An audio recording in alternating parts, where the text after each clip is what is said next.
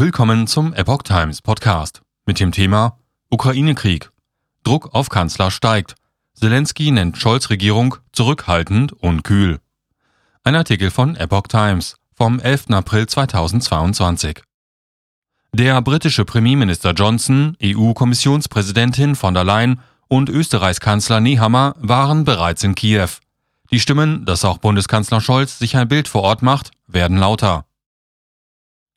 Nach den Reisen von EU-Kommissionspräsidentin Ursula von der Leyen und mehreren europäischen Regierungschefs nach Kiew hat der ukrainische Botschafter Andrei Melnik Bundeskanzler Olaf Scholz aufgefordert, ebenfalls die Ukraine zu besuchen. Ich glaube schon, dass das ein starkes Signal sein könnte, wenn der Bundeskanzler nach Kiew reist, sagte Melnik der deutschen Presseagentur. Er betonte aber gleichzeitig, dass der SPD-Politiker dann nicht mit leeren Händen kommen sollte. Es wäre von zentraler Bedeutung, dass der Besuch von Kanzler Scholz gleichzeitig von neuen strategischen Entscheidungen der Ampelkoalition begleitet würde. So Melnik. Forderung nach sofortiger Lieferung von Kampfpanzern. Gemeint sind Waffenlieferungen. Melnik fordert die sofortige Lieferung von Leopard-Kampfpanzern, Marder-Schützenpanzern, Panzerhaubitzen 2000 und Artillerieortungsgeräten vom Typ Cobra aus den Beständen der Bundeswehr. Das wäre laut unserer Analyse für die Bundesrepublik durchaus verkraftbar, ohne die Landesverteidigung oder die Verpflichtungen in der NATO zu schwächen, sagte er. Wir wissen, dass es mindestens 78 Leopardpanzer gibt, die von der Bundeswehr im Moment nicht genutzt und daher auch unverzüglich geliefert werden könnten, sagte Melnik. Außerdem haben wir ein neues Angebot der deutschen Industrie über die Herstellung von 100 Leopardpanzern. Dabei seien allerdings die langen Lieferzeiten das Problem. Melnik forderte auch Raketen vom Typ AGM-84 Harpoon, mit denen Schiffe angegriffen werden können. Die Bundeswehr habe etwa 60 solcher Raketen, die für den Schutz der ukrainischen Küste, vor allem der Hafenstadt Odessa, eingesetzt werden könnten. Soweit wir wissen, werden diese Waffensysteme bald sowieso von neueren Antischiffsflugkörpern RBS-15 ersetzt, sagte Melnik. Der britische Premierminister Johnson hatte bei seinem Besuch in Kiew am Samstag die Lieferung von 120 gepanzerten Fahrzeugen und von Antischiffsraketen zugesagt. Am selben Tag war der österreichische Bundeskanzler Karl Nehammer in der ukrainischen Hauptstadt. Bereits am Freitag waren eine EU-Delegation unter Leitung von Kommissionspräsidentin Ursula von der Leyen und der slowakische Regierungschef Eduard Heger dort. Selbstverständlich denke ich auch darüber nach. Scholz hatte am Freitag auf einer gemeinsamen Pressekonferenz mit Johnson in London auf die Frage nach einer möglichen Kiew-Reise gesagt, über Reisepläne teilen wir beide, glaube ich, immer dann etwas mit, wenn wir losfahren. Bundespräsident Frank-Walter Steinmeier signalisierte am selben Tag bei einem Besuch in Finnland Interesse an einer Kiew-Reise. Selbstverständlich denke ich auch darüber nach, wann der richtige Zeitpunkt ist für meinen nächsten Besuch in Kiew. Melnik sagte, es wäre besser, wenn der Regierungschef nach Kiew kommt.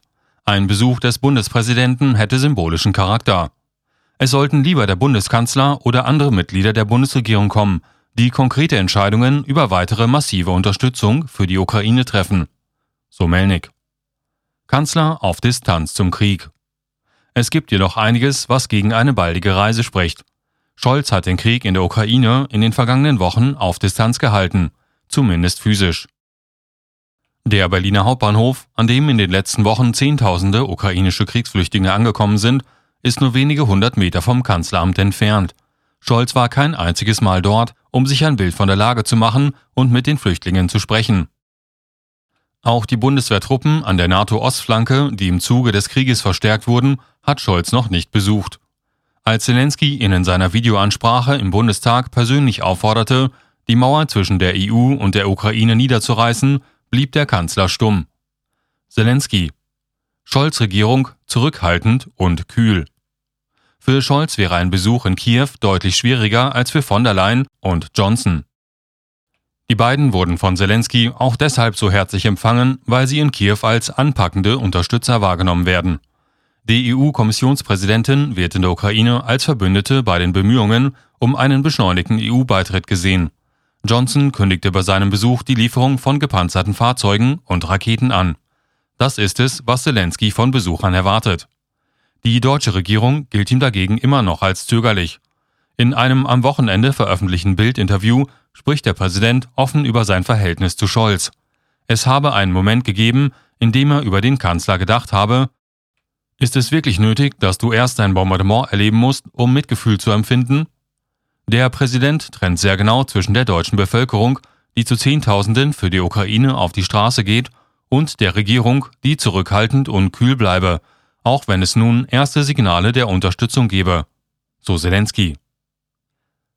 Kiesewetter. Scholz sollte sich Bild vor Ort machen. Der CDU-Außenpolitiker Roderich Kiesewetter fordert Scholz auf, wie andere westliche Politikerinnen und Politiker in die Ukraine zu reisen. Ich wünsche mir, dass auch unser Bundeskanzler diesem Beispiel folgt und sich vor Ort ein Bild macht, sagte der Unionsobmann im Auswärtigen Ausschuss des Bundestages dem Handelsblatt. Deutschland sollte seine so wichtige Scharnierfunktion in Europa ausfüllen und bei der Unterstützung der Ukraine, der Bewältigung der Krise und dem erfolgreichen Erlassen von Maßnahmen, die hoffentlich zum Kriegsende führen, vorangehen, sagte der CDU-Politiker.